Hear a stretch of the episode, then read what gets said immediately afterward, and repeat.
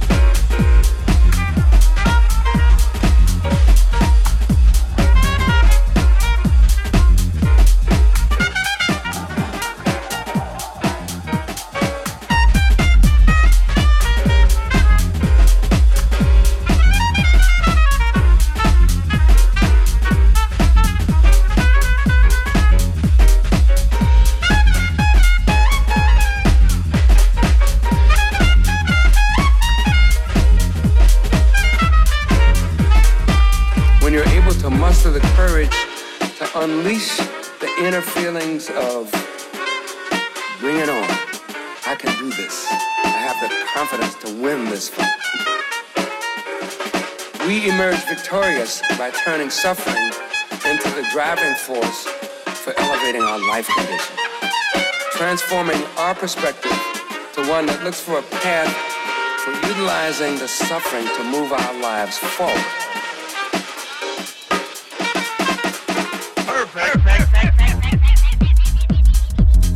I learned about the importance of listening Davis, who once said,